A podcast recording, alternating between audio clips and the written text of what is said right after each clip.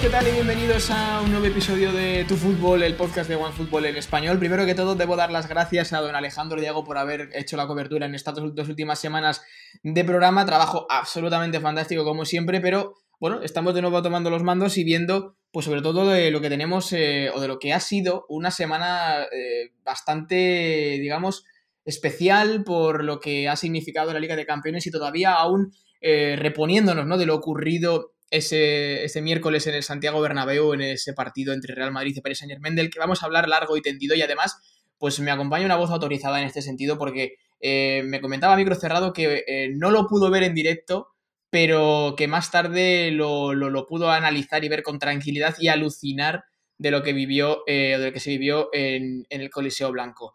José David López, muy buenas, ¿qué tal? Muy buenas, Carlos, gente de OneFootball, encantado de estar con vosotros siempre, una semana más por aquí. Si es para hablar de esta brutal semana Champions, mucho más. ¿Y cómo hiciste para, para, para no, para no enterarte de nada durante el partido? Porque estabas comentando el partido del City, que bueno, pues básicamente pasó, no pasó prácticamente nada, como era de esperar, pero ¿cómo hiciste para que, para que no te llegase ningún tipo de información y ningún tipo de spoiler de lo que estaba pasando en el Bernabéu? Bueno, una de las cosas extrañas que nos pasan cuando estamos comentando partidos es que eh, yo sabía que yo iba a hacer la eliminatoria entera del Manchester City contra el Sporting de Portugal. Entonces, bueno, eh, después del 5-0 de la ida, pues sabía que era un marrón tremendo tener que estar comentando ese partido cuando no se jugaban absolutamente nada con lo que iba a pasar en el Bernabéu. Y, además yo vivo en Madrid, entonces imagínate lo que representa para, para mí ver cómo está la ciudad absolutamente loca y no poder eh, estar pendiente del partido. Pues bueno, me, me intenté abstraer todo lo posible directamente me centré sin mirar absolutamente nada, redes sociales ni, ni nada más allá de que, que, lo que era la aplicación de OneFootball, donde veía el 11 y las cosas que estaban pasando estadísticamente en el partido del City, y ya está, me olvidé todo, no miré ni una hora antes del partido, en nada, no sabía ni los 11, nada, me olvidé del mundo para centrarme única y exclusivamente en mi trabajo, que era hacer el City, y después me bajé al salón de mi casa a hacer eh, perfectamente eh, el post con un partido, con un café, tranquilo, y lo disfruté. Bueno, aluciné, verdaderamente aluciné. Creo que como todos vosotros, lo que pasa que yo dos horas después que vosotros. Sí, la verdad es que, de hecho, aún pasando esas dos horas después del partido del City y demás, como que aún costaba un poco, ¿no? El hecho de, asimilar lo que, lo que había ocurrido, porque sí que es cierto que, eh, José David, eh, bueno, el partido, mm, en términos generales, eh, en realidad el, el PSG lo, dominó eh, gran parte del, tramo en posesiones, sobre todo siendo muy inteligente, yo creo, con el balón, eh, haciendo, digamos, que el Real Madrid viniese a por ellos y tratar de buscar, por supuesto, pues con Neymar y con Messi sobre todo, pues la velocidad y el desborde de un Mbappé que, de nuevo, pues dejó claro que es el, el, líder indiscutible de este equipo, pero hubo un momento de trance en el que no se sabe muy bien cómo ni por qué, pues eh, todo se desmorona, todo se descontrola y ahí el Real Madrid en ese caos eh, desarbola al PSG que no sabe por dónde le viene y que en apenas un minuto o, poco más de un minuto le meten dos goles. Esto es algo que, no se puede explicar, eh, no sé si se puede explicar o analizar futbolísticamente o ya entran en valor otras, otras variables que ya pues, se nos escapan ¿no? al mero entendimiento.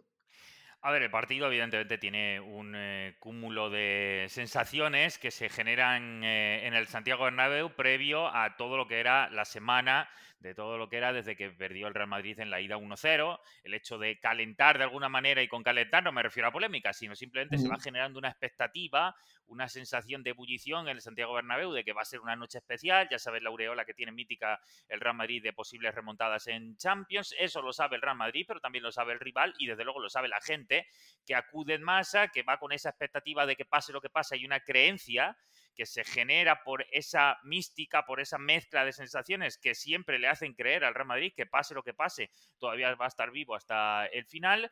Y pese a que si somos sinceros y honestos y no me pongo ninguna camiseta, mm, directamente analizamos exclusivamente lo que es el partido y casi digo la eliminatoria completa, el otro día en el partido el Madrid sobrevive en un hilo invisible, porque estaba ninguneado en sus debilidades durante grandes tramos de partido, eh, estas debilidades son tales como correr detrás de la pelota, correr detrás de todos los jugadores del Paris Saint-Germain porque era imposible eh, quitarles la pelota y además tener que hacerlo en un contexto, en un escenario en el que si te pasabas, si no llegabas a la marca, si llegabas un poco al tackle tarde, si había un salto de la defensa que no era positivo, tenían la mayor amenaza del mundo que hay ahora mismo al espacio, como es Kylian Mbappé.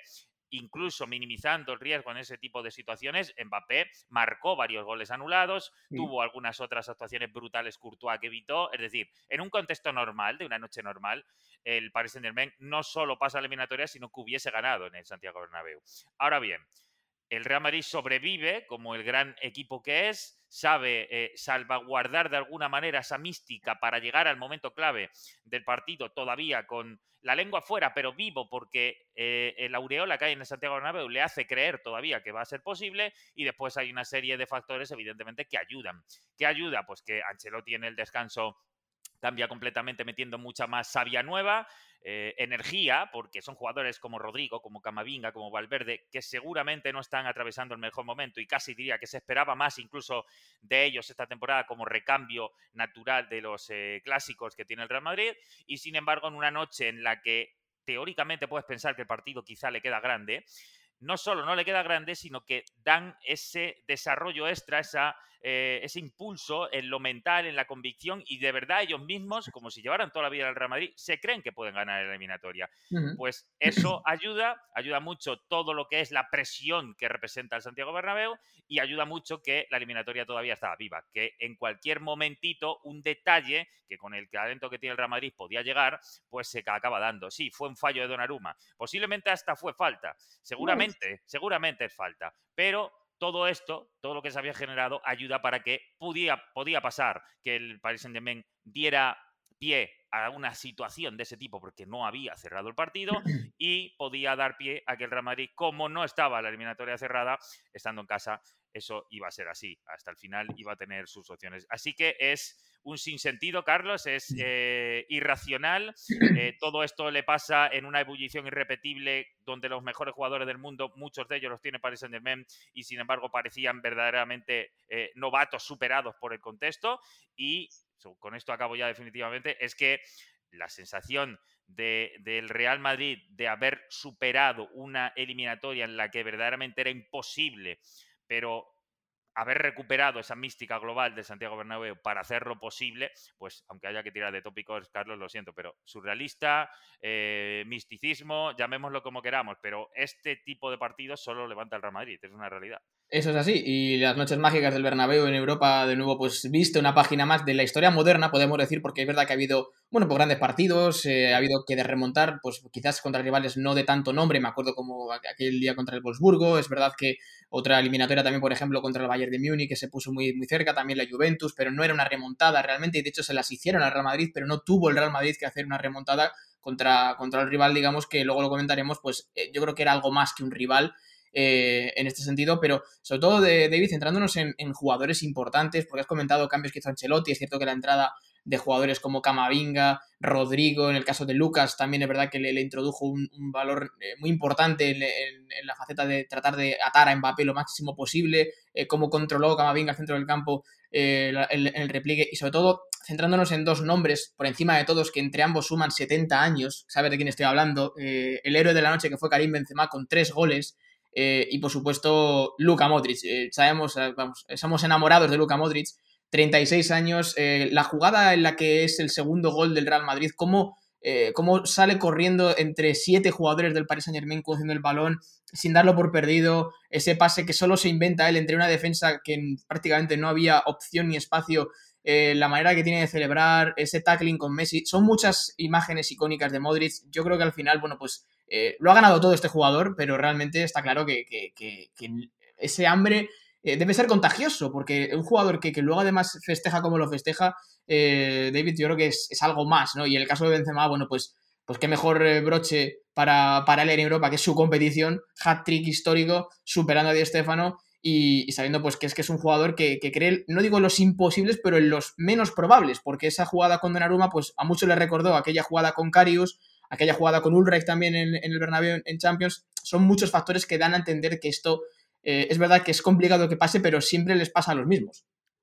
Sí, a ver, verdaderamente si lo centramos en la figura de que representan hoy en día ya Benzema y Modric, verdaderamente ellos son el Real Madrid hoy en día. Ellos son los que le están mostrando qué es el Real Madrid a los que han venido después. Eh, sigue siendo una plantilla donde hay cuatro, cinco, seis jugadores que podemos denominar como clásicos, pero seguramente ellos dos son, eh, por haber pasado épocas en las que el Real Madrid eh, estaba viviendo una regeneración, ellos primero fueron esa parte de la regeneración, ahora son los que están dando, digamos, las, eh, directrices a, los que va a ser el futuro para cuando ya no estén ellos.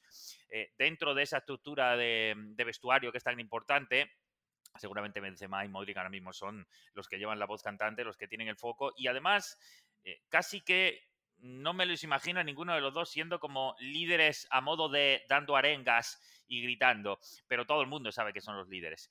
Y la sensación que demostraron el otro día es que para ellos el Real Madrid es como verdaderamente si fueran un canterano.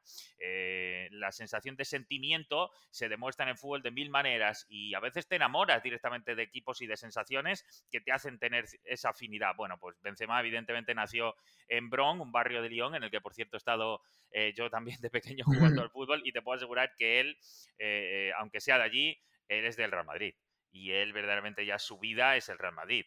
Eh, lograr lo que ha logrado Benzema en un día así, superar a Di Stefano justamente en una remontada en la que él es el protagonista absoluto por los goles, eh, en la que entra en apoteosis el Santiago Bernabéu, lo coloca ya a Benzema al nivel no solo goleador de los mejores, sino este tipo de noche la firmaba Cristiano, la firmaba Di Stefano. Bueno, pues Ahora el, jefe de las remontadas, o por lo menos el nombre goleador de las remontadas, ya tiene su remontada también Benzema, si es que le faltaba algo todavía de, grandeza que tener en el Real Madrid. Qué importante ha sido el adiós de Cristiano para que Benzema diera ese paso que, quizá todo el mundo sabíamos que tenía calidad, talento para ello, pero qué importante ha sido verdaderamente sentir que él era el líder y que, y que además le ha llegado una madurez también, ¿eh? porque eh, Lyon eh, el chico que viene de Lyon cuando, cuando es muy joven al Real Madrid tiene muchísimo talento, pero todavía tiene alguna noche loca, tiene algún accidente con el coche, tiene alguna eh, salida de tono y hace ya como cinco años, seis años que sabemos que Benzema ya no tiene ese tipo de dudas, que ya es un tipo eh, honesto, con las cosas muy claras y que está centradísimo en su carrera, por eso se ha convertido en lo que se ha convertido. Y lo de Modric pues todo lo que acabo de decir de Benzema, pero casi más desde el punto de vista de ser un tipo que ya cuando llegó ya era esa cara profesional, esa cara de, enamorarse del Real Madrid muy rápidamente, eh, de dar esa sensación de jugador con un empaque, con una compostura en el centro del campo que recuerda en cierta manera a aquellos jugadores importantes del centro del campo que tuvo el equipo de cómo eh, el talento no está ni mucho menos eh, de alguna manera reñido con el hecho de, tener una manera de jugar al fútbol y, de estar en el club que quizá no, no siempre se puede defender como talento, sino más jugador como energía. Bueno, pues energía el otro día Modric tuvo para, dar y tomar y además con una claridad de ideas que es para mí lo que marca la diferencia. El segundo pase, el pase del segundo gol, Carlos, eh, es tremendo porque ya no solo es que sea el minuto 76 de partido, ya no solo es que llevaba todo el partido corriendo detrás de la pelota como todos los jugadores del Real Madrid, eh, sino que además tiene esa claridad para cuando una vez que sabes el momento clave, que tienes al rival metido atrás, que tú estás totalmente desfondado, tienes para levantar la cabeza y sacar ese talento, esa clase individual que marca diferencias y que verdaderamente convierten a Modric, pues bueno, en un balón de oro. Estamos hablando de un balón de oro, nada más y nada menos. O sea que no, no es algo que, vayamos a descubrir ahora. Quizá la gente pues siempre ha pensado que, que, en algún momento no tenía capacidad para ser ese tipo de jugador. Bueno, pues fue balón de oro y sigue demostrando el Real Madrid que está enamorado. Y desde luego, bueno, poquitos jugadores va a haber siempre digo lo mismo, pero cuando no esté Casemiro, Cross eh, y Modric, bueno, para que el Real Madrid vuelva a tener un tridente de este tipo, incluyendo un balón de oro como Luca, pues madre mía, la de tiempo que va a tener que pasar. Sí, sí, está claro que, mm, digamos, eh, salir o, ver otra, otra santísima trinidad como la que tiene el Madrid en la medulares va a ser muy complicado y serán años complicados. Pero bueno, de momento disfrutemos ¿no? con lo que tenemos por ahora por delante. Lo que sí que es cierto que en el, eh, lo que has comentado de cara al segundo gol eh, de Modric, luego también a mí me recordó justo, porque es que fue acto seguido, después del, de, ese segundo gol, que llega al tercero, con ese robo en el centro del campo que prácticamente hasta la realización del partido se lo pierde, porque eh, en un momento está festejando el Madrid, de repente llega el balón para Vinicius y todo lo demás que, acaba pues, con esa asistencia involuntaria de Marquinhos para el gol de Benzema. Pero a mí me recordó un poco, en, cierto sentido, como aquel, aquel gol que, le marcó Alemania a Brasil en su mundial. Eh, justo sale de, sale de centro del campo y, la roban y gol. Ese hambre o esa falta quizás de, no sé, de reacción del Paris Saint Germain, de controlar, digamos, la situación, porque era un 2-1, el partido se iba a la prórroga, pero al final como que, como que esa, ese factor eh, exterior o, digamos, divino o lo que fuera, pues hizo que, que pues básicamente de, celebrar el segundo a festejar el tercero. Eh, es quizás la, manera, eh, ¿tú crees que, pudo ser de, desarbolar a la estructura del PSG de, un, equipo que, bueno, pues que, quizás quién sabe lo que hubiera podido pasar si llega en una prórroga, pero que con esa reacción en, en apenas un minuto es que desarbola cualquier tipo de plan.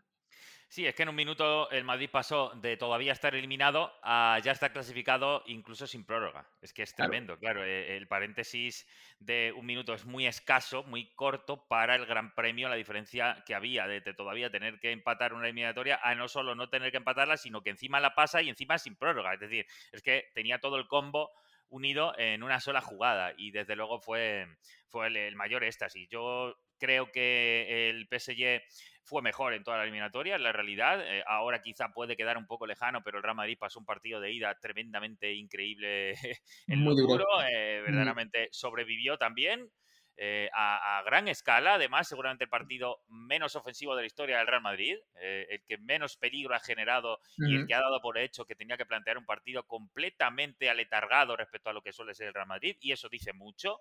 Pero incluso en ese contexto, eh, en, seguramente ante el equipo que más ha, sabido, eh, lo voy a decir de una manera popular, eh, digamos que, que, más ha sabido hacerte ver tus vergüenzas, que el Real Madrid también las tiene, más allá de lo que ha pasado, y aún así ha sido capaz de remontarlo. Bueno, yo creo que aquí hay varias cosas que se, que se juntaron en ese minuto, Carlos. La realidad era que el, el PSG, por lo que sea, es un equipo, bueno, por lo que sea, todos lo sabemos, es un equipo no quiero decir la palabra odiado, pero que se me entienda. Sí, bueno. Algo cercano, algo cercano a cierta animadversión en torno a Paris Saint-Germain por lo que representa hoy en día dentro del fútbol. No quiero decir que sea el único ni que no lo hagan otros, incluyendo en España, ¿vale? O sea, que, no estoy diciendo nada, pero se genera una aureola un poco de club con cierta animadversión. Segundo, eh, ha asistido todo el tema de Mbappé. Como el Real Madrid ha ofrecido ya no solo que lo quería, ya no solo hay ese divorcio, parece, entre el propio Mbappé y el club, sino que además se llegó a ofrecer una cantidad brutalísima de dinero y el Paris Saint-Germain, por esa capacidad que tiene financiera, dice yo no necesito dinero, no lo hago. Vale, todo esto se genera también una idea a la gente de me estás parando, no estoy pudiendo generar el proyecto con el jugador franquicia que yo me quiero llevar. Eso se va generando una aureola de, cierta animadversión, de odio, de, de enemistad verdaderamente plena. Eh, no tiene que ser más allá de eso, porque esto es fútbol, que no se nos olvide nadie. No quiero utilizar ninguna palabra que me lleve a algo bélico porque no es así. no, no, no. Pero, pero se genera una línea de, calentura global que en el escenario que era. Eh, ante el rival que era. Y en el momento en el que comete un fallo Donnarumma, eso iba a pasar. Que el Madrid acertara o no en marcarlas, las ocasiones que generara era otra cosa, pero que si el PSG le regalaba algo en forma de gol, con el Paris Saint-Germain todavía estando em, por encima en la eliminatoria, ojito, porque el equipo parisino lo iba a pasar mal. Más allá de que en 180 minutos ha sido mejor que el Real Madrid, 150 probablemente, y que de esos 30 minutos que el Madrid ha sido mejor, pues seguramente de esos 30, 20 es donde verdaderamente ha cambiado la eliminatoria, porque los otros 10 lo que intentó es que no eh, reaccionara el Paris Saint-Germain. Pero lo mejor de todo esto y lo que explica verdaderamente hasta qué punto al Paris Saint-Germain le superó toda esa sensación es que esos 10 minutos después, los 10 últimos minutos de partido, no fue capaz de reaccionar de ninguna manera. Eh, ni haciendo cambios verdaderamente que cambiaran eh, el planteamiento para el tramo final, ni sacando a reducir la experiencia que tienen estos jugadores, ni el hambre que habían demostrado por querer eliminar ellos también al Real Madrid por todo el lío que tenían, eh, no fueron capaces. Y eso verdaderamente, cuando estamos hablando de Mbappé, de Neymar, de Messi, probablemente tres de los seis, siete mejores del mundo, y a lo mejor hasta me estoy quedando largo, eh, y tenemos a Marquinhos como capitán de Brasil, un jugador brutalísimo. Tenemos al campeón de la pasada Eurocopa bajo palos. Tenemos a seguramente uno de los mejores de la pasada Eurocopa como Berratti, que había sido absolutamente dominador de precisamente eso, de, saber gestionar los diferentes escenarios que tuvo la eliminatoria. Es increíble que incluso ellos, que son verdaderos referentes en, el fútbol fueran incapaces de, reaccionar. Y ahí es donde para mí me parece que está eso que es inexplicable, eso que no se puede explicar, porque son jugadores que precisamente pondrías la mano en el fuego porque sabes que van a dar el do de pecho en momentos de máxima exigencia como esos, y aún así el contexto les pasa por encima. Ojo, Carlos, hay un tema también. Hay muchos jugadores que en ese minuto quedan retratados eh, por lo difícil que es al final ganar la Champions. Que no se lo olvide a nadie, que estamos hablando de un partido concreto, que el Real Madrid no ha ganado la Champions y yo sigo diciendo que ni siquiera es el favorito para ganarla. Pero en ese minuto se explica muy bien lo que es la historia del Real Madrid y se explica muy bien hasta qué punto es difícil ganar la Champions. Y por eso digo que representa lo que es el Real Madrid, porque es el que más Champions tiene y es muy difícil ganar esta competición. Exactamente, y, eso es algo que es muy complicado de explicar y por supuesto es muy difícil de, poder comprar eh, de cara a, lo que está tratando de hacer el Paris Saint Germain. Como bien comentas, otros equipos también lo están haciendo y de eso pues también han llegado a finales de Champions y tampoco la han ganado. Es el caso del City, por ejemplo, de la temporada pasada. Veremos qué ocurre esta, esta temporada. Pero en el caso del Paris Saint Germain, David, claro, eh, ahora mismo la temporada del PSG se puede decir que ha terminado, porque no, eliminado de la, de la, Copa de Francia, bueno, es verdad que la liga pues la, va a ganar pues más pronto que tarde, pero era, es algo que no se va a celebrar, yo creo, porque con la plantilla que tiene es algo obvio que la tiene que ganar, ya la ganaba con años anteriores con peores, peores jugadores, entre comillas, pero es que todo estaba puesto para la Liga de Campeones, y es que ni aún así, es decir, el proyecto era del Paris Saint Germain, y más aún teniendo en cuenta lo que pueda llegar a pasar con Mbappé,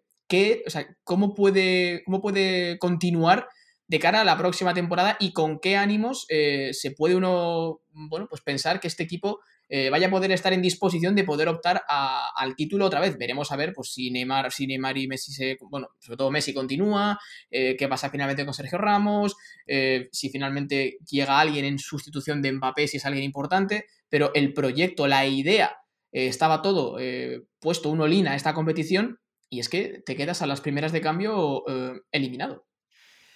Sí, a ver, si no me equivoco, le quedan 11 o 12 jornadas en la liga francesa y además también hay un problema evidente de tener que generar la inquietud o, el entusiasmo para, para, tramo final de temporada en base a esas 11 jornadas. Bueno, eh, es difícil sostener el entusiasmo de una plantilla que está creada solo y exclusivamente para ganar la Champions, ya no te digo ni competirla, para ganarla y eh, al que se le ha añadido el mejor jugador de la historia seguramente este verano, precisamente porque era la puntilla que necesitaban ya como demostrar que verdaderamente ya le iban a ganar sí o sí, por si fuera poco el mundo tan extraño en el que vivimos actualmente le colocan la final de Champions también en París hace apenas unas semanas por estímulo, por si hacía falta algún estímulo más al Paris Saint-Germain.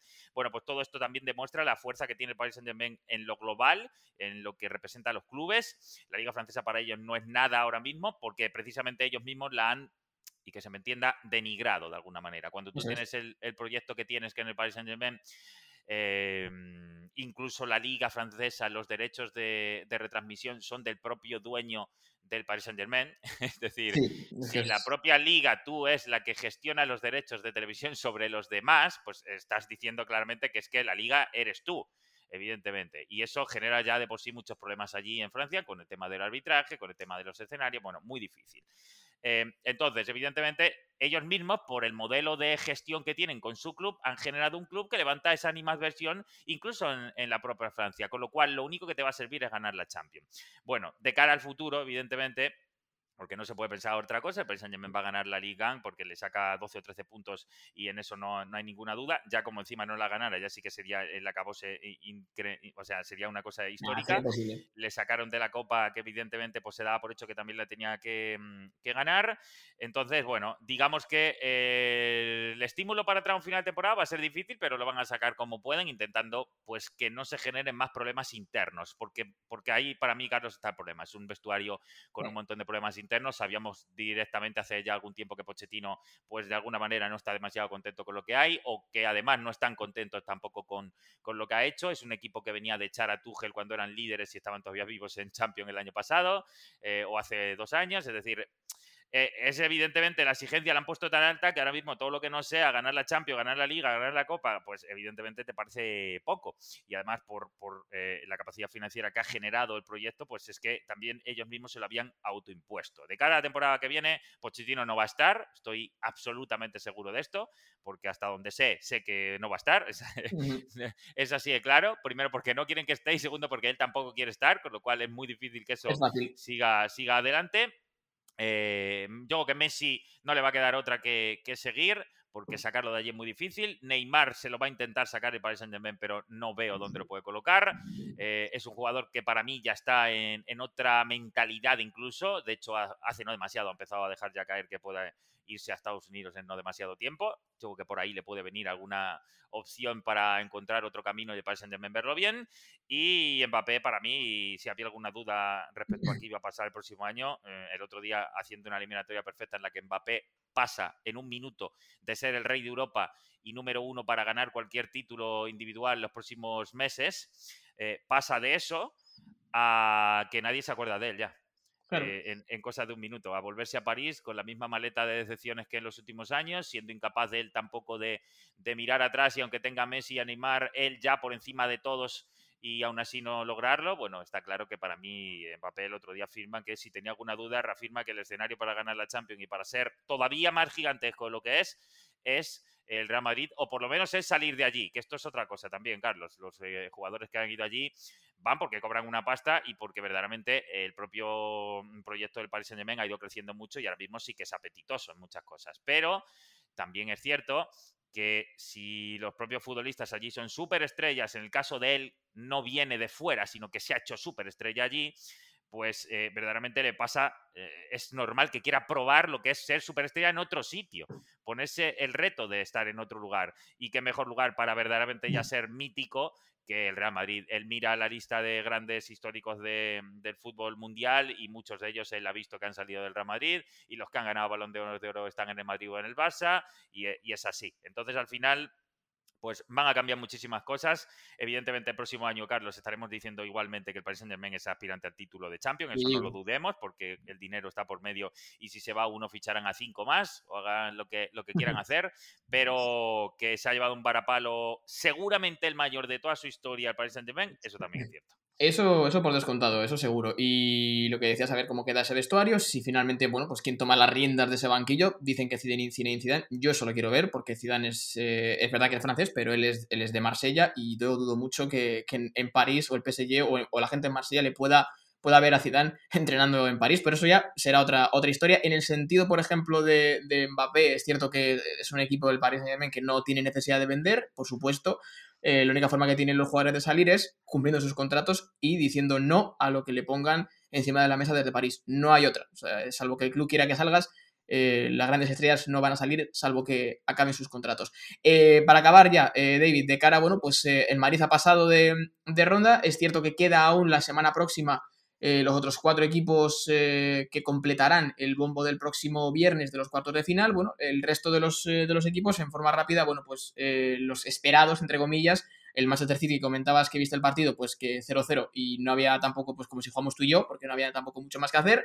Bayern de Múnich, que le metió 7 al, al Salzburgo, y el Liverpool, que es verdad que lo pasó un poquito peor, pero a fin de cuentas, eliminando al Inter, están, digamos, los cuatro eh, bueno, quitando con PSG y Ramírez, que pueda ser cualquiera, pero los cuatro que a priori eran los que tenían que, estar y desde luego, pues en relación a estos que han pasado, eh, no sé cómo ves, digamos, al Real en comparación con estos otros tres equipos, dos, digamos, de ellos como son el, el City y el Bayern, pues aparentemente son, quizás estén un peldaño por encima del Madrid, pero tú cómo lo ves de cara a este próximo duelo de, cuartos, de lo que depara el sorteo, así en pocas píldoras.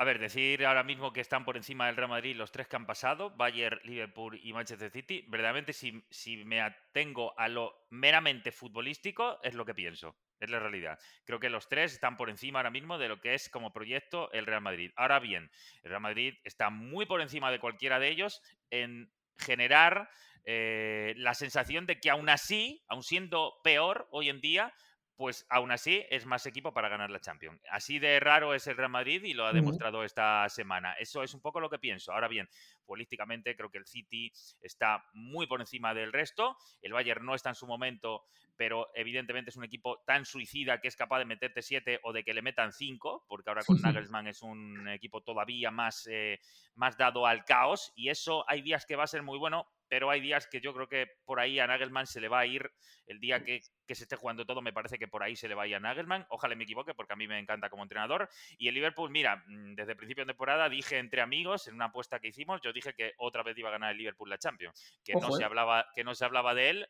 que la gente cada vez que hubo el sorteo en verano nadie decía el Liverpool y yo veía que otra vez Salah, Mané y compañía estaban muy bien, que Klopp está pensando en marcharse, dentro de poco y creo que para él el hecho de volver a ganar la Champions será brutal y que además no solo saben a lo que juegan, sino que tienen jugadores que saben perfectamente ejecutar el plan porque llevan ya en el proyecto 5 o 6 años los mismos prácticamente y además se le ha metido un poquito más de dinamita con Diego Jota el año pasado y ahora con Luis Díaz arriba para rotar un poco los días menos importantes a los tres clave que, tiene arriba. Así que a mí me parece que, que, verdaderamente por fútbol los tres están ahora mismo por encima del Real Madrid. Creo que aunque madridistas me estén escuchando, de verdad que si son honestos, lo estarán pensando y si nos atenemos a lo futbolísticamente, eh, es una realidad. Al Madrid le cuesta muchísimo, eh, pero igualmente tiene un componente que Real Madrid es el que más ha ganado aquí. Y estoy seguro, Carlos, y, esto es, vamos, que, me, agarro a, la opción clarísima, que nadie quiere al Real Madrid. Eso Sin duda. Sin duda, nadie quiere al Madrid y menos la vuelta en el Bernabéu, como bien, como bien puede decir el Paris, eh, el Paris Saint Germain. Esto veremos qué es lo que sucede la semana que próxima en el, en el sorteo. Veremos también qué otros cuatro equipos son los que pasan y completan este bombo, pero bueno, de momento eh, vamos a, tratar de asimilar y asumir lo que hemos vivido en esta, en esta semana de Champions. Hemos hecho un especial eh, análisis de ese Real Madrid Paris Saint Germain que seguramente pues seguirá dando que hablar en los próximos días y por supuesto cuando se acerquen pues los, eh, los momentos de, de, ver qué ocurre con, con, los cuartos de final de esta Liga de Campeones tremendamente apasionante.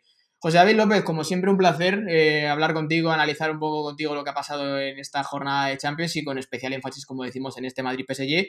Así que, bueno, pues como siempre, te decimos muchas gracias por haberte pasado por aquí y cualquier cosa, estamos en contacto. Ha sido la semana de ese partido, pero decías que nos vamos a acordar muchos años. No, va a dar para mucho, mucho todavía este partido. Un abrazo, Carlos. Encantado de estar con vosotros. Chao, chao. Pues eh, aquí dejamos a José David, pero no dejamos el programa. Seguimos hablando de lo que ha dejado de sí la jornada de Champions y también de la Europa League, que hay que hablar un poquito también del Barça.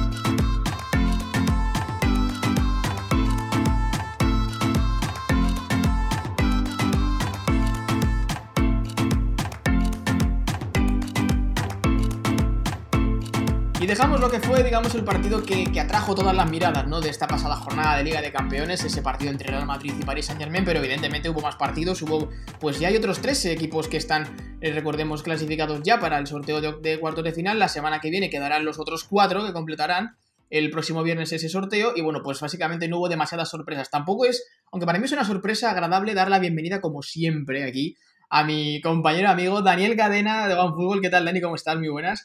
¿Qué tal, Carlos? ¿Qué tal todo? Gracias por la invitación. Y sí, de hecho, medio predecible el resultado de los octavos de final, la primera, la primera tanda de partidos, pero al mismo tiempo yo creo que hay muchas, muchas cosas que comentar, ¿no? Sí, porque lo, comentamos anteriormente, ¿no? Que bueno, quitando quizás el partido del, City Sporting de Portugal, que se acabó en la ida con ese 0-5, en la vuelta pues prácticamente no pasó, no pasó nada. Eh, hubo, bueno, pues los otros dos equipos eran los que a priori, por ranking y por, eh, bueno, por sensaciones debían de pasar. Es cierto que el Liverpool lo pasó un poquito más regular con el Inter de Milán, aunque estuvo cerca de dar esa sorpresa de forzar la prórroga. Y bueno, finalmente pues el Bayern, eh, Dani, que, que, bueno, pues que cumplió con los pronósticos y básicamente pues destrozó al, al Salzburg algo que, bueno, prácticamente se, sabía, pero claro, con un Bayern que, ojo, eh, tú estarás muy de acuerdo también, que tú manejas mucho el Bayern también, que, que, Nagelman no se guarda nada y vamos, prácticamente un día va a salir con, con, siete o ocho atacantes y no defiende nadie aquí. Sí, eso es quizás de las cosas que más se habla de, del Bayern de Nagelsmann, ¿no? Que venimos de un periodo, de un arranque del 2022 bastante turbulento. La, yo soy muy de pensar que la baja de Alfonso Davis ha sido muy complicada para el equipo de suplir porque automáticamente al no tener un reemplazo directo, tienes que jugar con toda la defensa y reorganizar todas las piezas de una forma u otra, ¿no? Y eso ha obligado de cierta forma que el equipo ahora se alinee con una línea de tres de fondo, busca apostar eh, por un medio campo mucho más ofensivo y lo que tú dices, o sea, al final del día, de corte ofensivo, el, el partido contra el Salzburgo. Jugó Musiala, jugó Gnabry, Thomas Müller, Revesané, Coman y Lewandowski, seis de los 11 jugadores sobre campo, seis de los 10 jugadores de, de pues digamos, que, que no juegan de portero. Eh, y sí, o sea, te da una buena idea que es un equipo que depende mucho del vértigo y, del ritmo y del buen toque y de, muchos factores, pero netamente un dominio ofensivo, una suerte de, de creencia de que si nos, nos meten cinco, pues metemos seis. Y básicamente eso es como que ha querido rodar el Bayern este año y que por lo que estamos viendo está empezando a, a darle resultados a, a Nagelsmann, ¿no? Sí, es un poco un sálvese quien pueda, por decirlo así, pero realmente eh, lo comentábamos, ¿no? Es verdad que todo el mundo sabemos que el potencial y el poderío ofensivo que tiene el Bayern, ni qué decir tiene, pero os da la sensación de que atrás, eh, quitando por supuesto que la baja de Davis es muy importante, pero como que atrás no es un equipo del todo fiable como era temporadas atrás. Es cierto que, bueno, Alaba se ha, se, ha, se, ha, marchado, en Madrid están muy contentos con él, te lo puedo asegurar, pero eh, como que la sensación es que, claro, que con Sule, Upamecano, Lucas Hernández, Pavar, eh, hay algo que no termina por ahí de cuadrar, además Sule se va a marchar al Dortmund, no sé tampoco cómo, cómo eso puede afectar, pero sí que es cierto que el Bayern, como que la línea que más quizás parece flojear es la defensa, y yo te quiero preguntar también por un nombre que me está eh, llamando la atención todavía porque no se sabe mucho de él y, cuándo va a volver, que es Goretzka. Porque puede parecer que no, pero es un jugador tremendamente eh, útil y necesario en este Bayern y no se sabe hasta cuándo va a estar eh, fuera de los campos. Sí, bueno, Goretzka, él tiene un, tema físico complicado. Siempre ha sido un jugador muy propenso a la lesión. Él tiene una de las rodillas particularmente, no me acuerdo si la izquierda o la derecha, que le falla mucho. y eso es, digamos, la gran incógnita, la gran interrogante de cuándo regresa él a, la, digamos, a la rotación de juego, ¿no? Ya está aparentemente mucho más adelantado el regreso. No sé si está listo para este fin de semana, creo que no, pero para el que viene supuestamente sí puede estar. Eh, y lo que dice es cierto, o sea, por un lado, a ver, es que hay muchos factores en la defensa. Primero y principal, está jugando con línea de 3, como ya hablamos, y está jugando línea de 3 con dos jugadores que están hipotéticamente de centrales, pero que son naturalmente laterales. Benjamín Pavar por la derecha, Lucas por la izquierda, queda Niklas Zule, que es un jugador que, como tú bien acotaste, pira este verano, o sea, que digamos que tiene la cabeza eh, entre dos sitios al mismo tiempo ya, está pensando en cerrar este ciclo lo mejor que puede, por supuesto, marcó de hecho el fin de semana eh, en, la, en, la, Bundesliga, pero eh, sí, Upamecano no está dando resultados y si tú vas más abajo en la plantilla realmente no ves tantos nombres que pueden, digamos, utilizar de, de, revulsivo, ¿no? Omar Richards, pues está muy joven como para jugar la Champions, Bunazar ha decepcionado enormemente, se nota que Nagelsmann no confía mucho en Nianzú, y Stanisic, pues sí, que recién firma su contrato profesional, pero que igual es un jugador, un joven de la cantera que ha jugado, no, no creo que lleva siquiera los 15 partidos la temporada. No tienes mucha alternativa donde tirar. Y claro, se te va a Goretzka, que es quizás el otro ancla junto a Kimmich en el 11 titular, que te permite tener por lo menos a cinco jugadores con una relativa confianza en lo defensivo.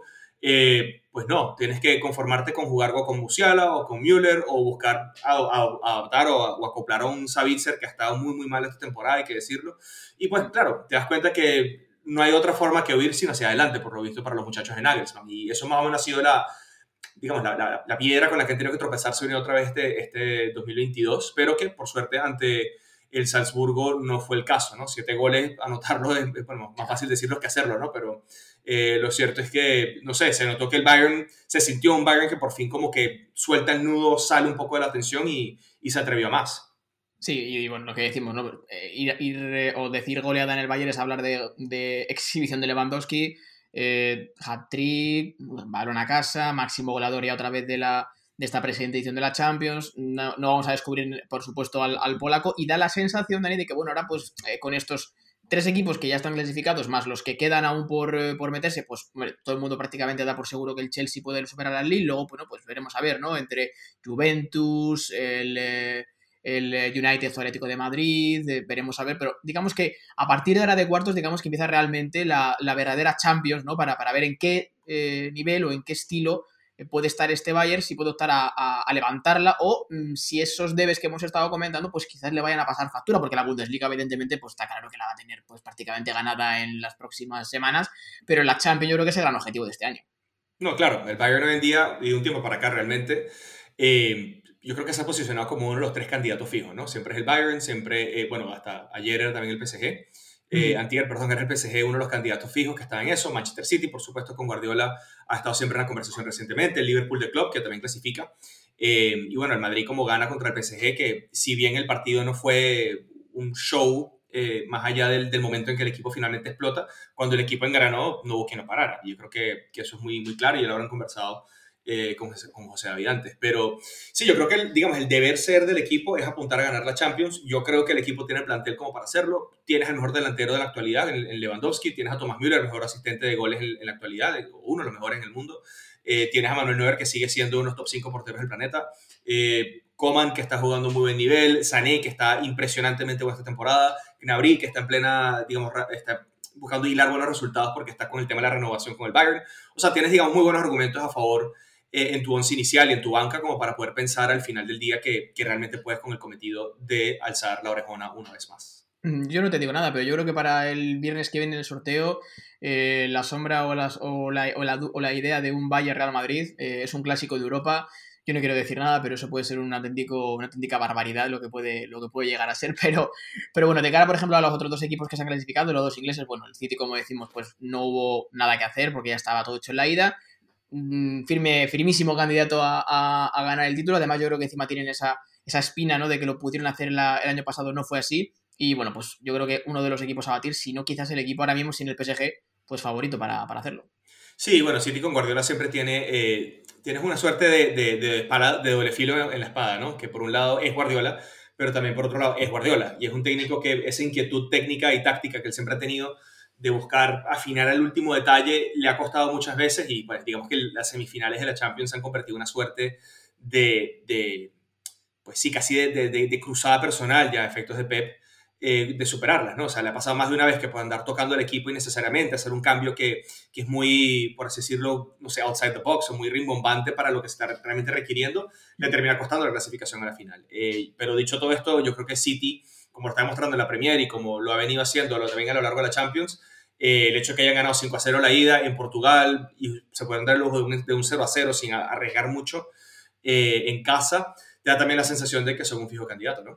Sin duda. Y luego ya, bueno, pues el último que nos queda es el Liverpool, que, eh, bueno, ya sabe lo que gana esta competición, sabe también, bueno, pues además se ha reforzado muy bien, hemos hablado antes con José David también un poquito, pues, por lo que, lo que está pasando en el conjunto de club, que vamos a ver qué pasa con su futuro, pero yo creo que eh, este Liverpool no tiene nada que ver con el Liverpool de la pasada temporada, que no llegó tampoco muy lejos por culpa del Real Madrid, pero eh, ha cambiado ha cambiado la forma para mí de, parecer y de jugar por el mero hecho de que está otra vez eh, Van Dyke y es algo que puede parecer una tontería, pero realmente es que su presencia, mera presencia ya indica un, cierto, bueno, pues un cierto nivel bastante potente en la defensa.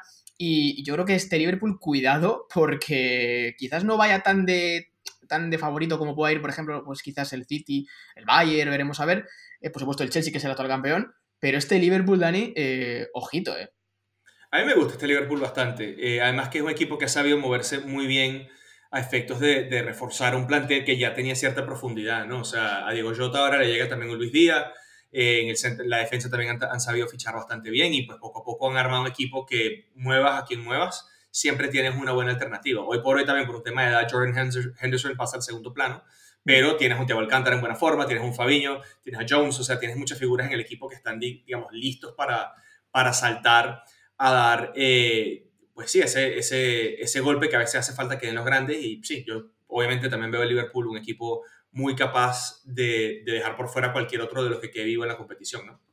Veremos qué es lo que ocurre la semana que viene con esos cuatro partidos que quedan por eh, completar este cuadro de cuartos de final, pero también es verdad que también se va a saber la semana que viene qué equipos, en este caso de Europa League, pues van a pasar a la siguiente ronda, en ese sorteo que también será el próximo viernes. Ayer tuvimos la primera parte de estas eliminatorias, sobre todo vamos a ceñirnos un poco en dos partidos importantes que además tienen que ver con equipos españoles, como fue el empate sin goles en el Camp Nou entre Barça y Galatasaray. Yo no sé, Dani, si esto te sorprendió para bien o para mal, pero es cierto que el Galatasaray, un equipo histórico, pero que está ahora mismo en una circunstancia un poquito delicada en su liga, eh, es que el Barça no fue, no fue capaz, lo intentó, pero no fue capaz. Yo no sé realmente si este Barça, bueno, eh, es un frenazo a estas aspiraciones de, buen juego que tenía, pero, pero hay que decir que ahora, ojo, porque el partido se va a Turquía y hay que ganar en Turquía, ¿eh?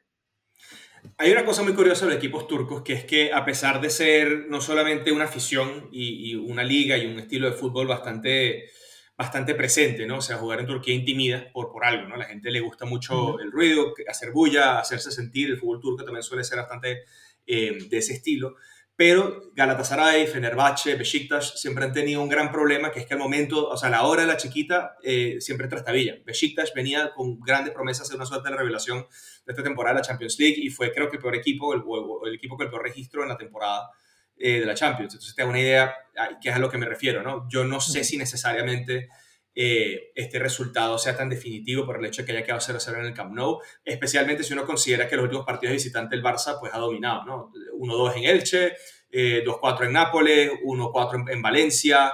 Eh, es difícil y creo que hay, que remontarse un poco para poder conseguir la última derrota. Bueno, sí, en los cuartos de final de los octavos final de la Copa del Rey contra el Athletic en Bilbao fue la última derrota como visitante que tuvo el Barça. O sea, van ya rumbo a dos meses que no pierden fuera de casa eh, es un equipo que, como tú bien dices, poco a poco demostrando que recuperó un poco la forma, tienen otra vez la confianza, superaron el duelo de la salida de Messi y entienden otra vez eh, que reconectaron un poco con su identidad. También, obviamente, la llegada de, de, una figura tan emblemática en el, en el, Barça como lo es Xavi, como técnico, eh, es un factor que suma mucho a todo esto.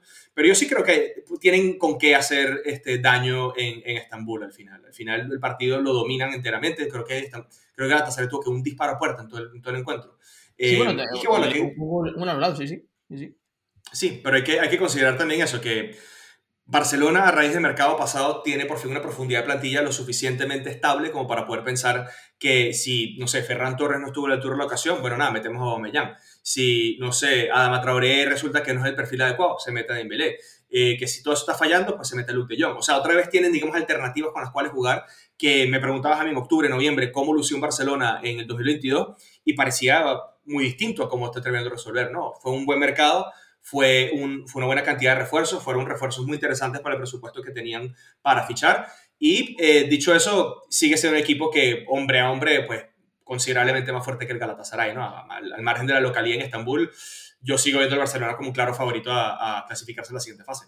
Sí, sí, de hecho, bueno, o sea, no, no debería de, suponer ninguna, ningún problema, pero claro, hay que ganar en Turquía y veremos a ver si son capaces de hacerlo los de Xavi. Eso está claro. Luego también dentro de los resultados que se dieron, por ejemplo, quiero quedarme, además tú que manejas también equipos de, de Alemania, con la victoria del Eintracht contra el Betis en el Villamarín. No es fácil ganar al Betis en el Villamarín, a un Betis que está haciendo una temporada sensacional en Liga, eh, clasificado para la final de la Copa del Rey, y el Eintracht, que parecía que, bueno, que llegaba de aquella manera, bueno, pues pues se, lleva una victoria y ojo porque este equipo, bueno, pues ahora parece que está dentro de la terna de, equipo que ha pasado a ser la sorpresa. Bueno, Frankfurt tiene ya un par de temporadas sorprendiendo en Europa cuando juega, ¿no? Este, se metieron en semifinales hace un par de temporadas, si mal no recuerdo, y todo se reduce al hecho de que ellos tienen se les da muy bien las competiciones de Copa. Eh, hace poco también salieron campeones de la Copa Alemana, eliminando al Bayern, o sea, ganando al Bayern, mejor dicho. Este, y es un equipo que, a pesar de que esta, esta temporada es bastante timorata y se siente como una, una, temporada de transición, siguen teniendo jugadores de muy buen perfil, ¿no? O sea, eh, Kostic sigue presente, de hecho anotó uno de los goles en, el partido en el Villamarín. Eh, y es un equipo que tiene un buen entendimiento de qué hay, o sea, cuándo hay que apretar y cómo apretar, ¿no? Tienen en Kevin Trapp, en Hinteregger, en Indica, jugadores que saben liderar desde atrás. En Knauf tuvieron un, a un jugador que se dieron del Borussia Dortmund que ha sabido pues, ver minutos y, y rendir bastante bien, al punto que no se está descartando el que se quede en Frankfurt a cambio de, pues, digamos, comprarlo, por supuesto. Pero es ese estilo de equipo que tiene, digamos, suficiente profundidad y suficientes nombres con los cuales puede resolver cualquier situación, ¿no? Este, no es un equipo muy vistoso, no es un equipo que uno automáticamente que no sigue la Bundesliga sabe quién está hablando qué tipo de jugadores está en el plantel, pero al final del día es esos equipos que sabe complicar cuando, cuando quiere complicar. Y ahora que estaba quizás la exigencia de ganar en Sevilla, lo han logrado, ahora toca el partido de vuelta en Frankfurt, vamos a ver si tienen el mismo ímpetu como para poder este, sí, cerrar lo que es una clasificación un poco contra natura, es verdad, eh, a, los, cuartos de final de la, Europa League. Sería sin duda uno de los, bueno, no digo sorpresas, pero sí que es cierto, uno de los resultados, pues, eh, bueno, que más llamaría la atención, porque decimos que este Betis está haciendo una, una, temporada sencillamente fantástica. Y ya, por último apunte, porque me quiero quedar con un partido que yo creo que fue muy divertido y yo creo que nos vamos a divertir también en la vuelta también, está eh, por medio un equipo alemán, que es el Bayer Leverkusen. Ese 3 a 2 en Bergamo ante el Atalanta, Dani, un partido precioso. Yo creo que no, en la vuelta está todo abierto y, vamos, yo creo que, hombre, no va a ser, yo no creo que sea un partido de 1-0, de 1-1, yo creo. ¿eh? No, yo creo que va a ser bastante abierto, más que el Leverkusen de Seoane, eh, a diferencia del Leverkusen de, de, los Leverkusen de, hace, de años pasados o de años recientes. Eh, se nota que está mucho más desenvuelto, tienen un poco más de confianza. evidentemente es un equipo que todavía la ausencia de Schick le pesa, Eh, Alario, por todo el cariño que no lo pueda tener, este, no está a la altura de Chic, eso es una realidad. Y que bueno, que también quizás los cambios no fueron los más acertados o algunos jugadores que salieron titulares, como Adli, por ejemplo, eh, no tienen mucho sentido. Em, yo creo que es un equipo que tiene un perfil bastante interesante, pero adelante tiene, por supuesto, un Atalanta que es una suerte de mítico a estas alturas de, de, ser incómodo como rival, ¿no? Juega muy rápido, juega muy bien, pega duro abajo, pega duro arriba. Eh, y es un equipo que se siente bastante cómodo en el rol de, de pues sí, de retar, ¿no? De, retador, así sea el favorito o no es favorito, porque en este caso yo realmente no puedo decir que el Atalanta parte quizás con un poco de favoritismo, pero no es que tampoco es superlativamente superior al Leverkusen, ¿no? Y viceversa. Em, yo lo que creo es que simplemente va a ser un partido muy abierto. Creo que vamos a otra vez a ver un Muriel inspirado. No veo por qué no jugaría de titular partido que viene. Este, al mismo tiempo, yo siento que habrá algunos cambios, algunos ajustes en el Leverkusen. Por ejemplo, creo que Asmund va a haber más minutos. Capaz Alare no sale titular. Eh, se le va a dar un poco más de libertad a, a Florian Wirtz en el movimiento.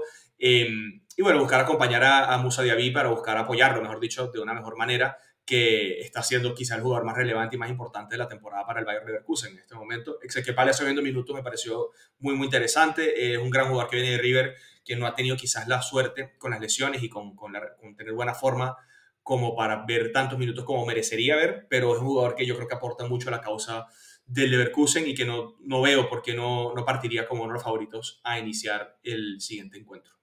Pues lo que, lo que decimos, un breve repaso de lo más Mm, digamos, lo que más ha llamado la atención esta, en esta jornada de Liga de Campeones y de Europa League también, que no todo fue evidentemente, aunque por supuesto se lleva todos los, los focos y todas las portadas, ese, partido en el Bernabéu entre Real Madrid y París Saint Germain. Daniel Cadena, un placer como siempre haberte tenido por aquí por tu fútbol, estás más que invitado siempre a venir, ya lo sabes. Así que nada, eh, para próximas aquí estamos. Un gusto y un abrazo, Carreto. Bueno, pues eh, aquí dejamos el programa de, hoy, bastante de, fútbol europeo como tiene que ser eh, con esta jornada de Champions. La semana que viene vendremos con más porque se va a decidir el resto del cuadro de, cuartos de Champions y también de la Europa League. Y lo que decimos, pues estad pendientes y atentos a nuestra aplicación a OneFootball, a nuestra página web, a nuestras redes sociales y siempre presentes y disfrutando del mejor fútbol. Que esto no para porque hoy tenemos liga, tendremos más liga de fin de semana y la semana que viene más fútbol del máximo nivel europeo. Hasta la semana que viene. Sed buenos. Chao, chao.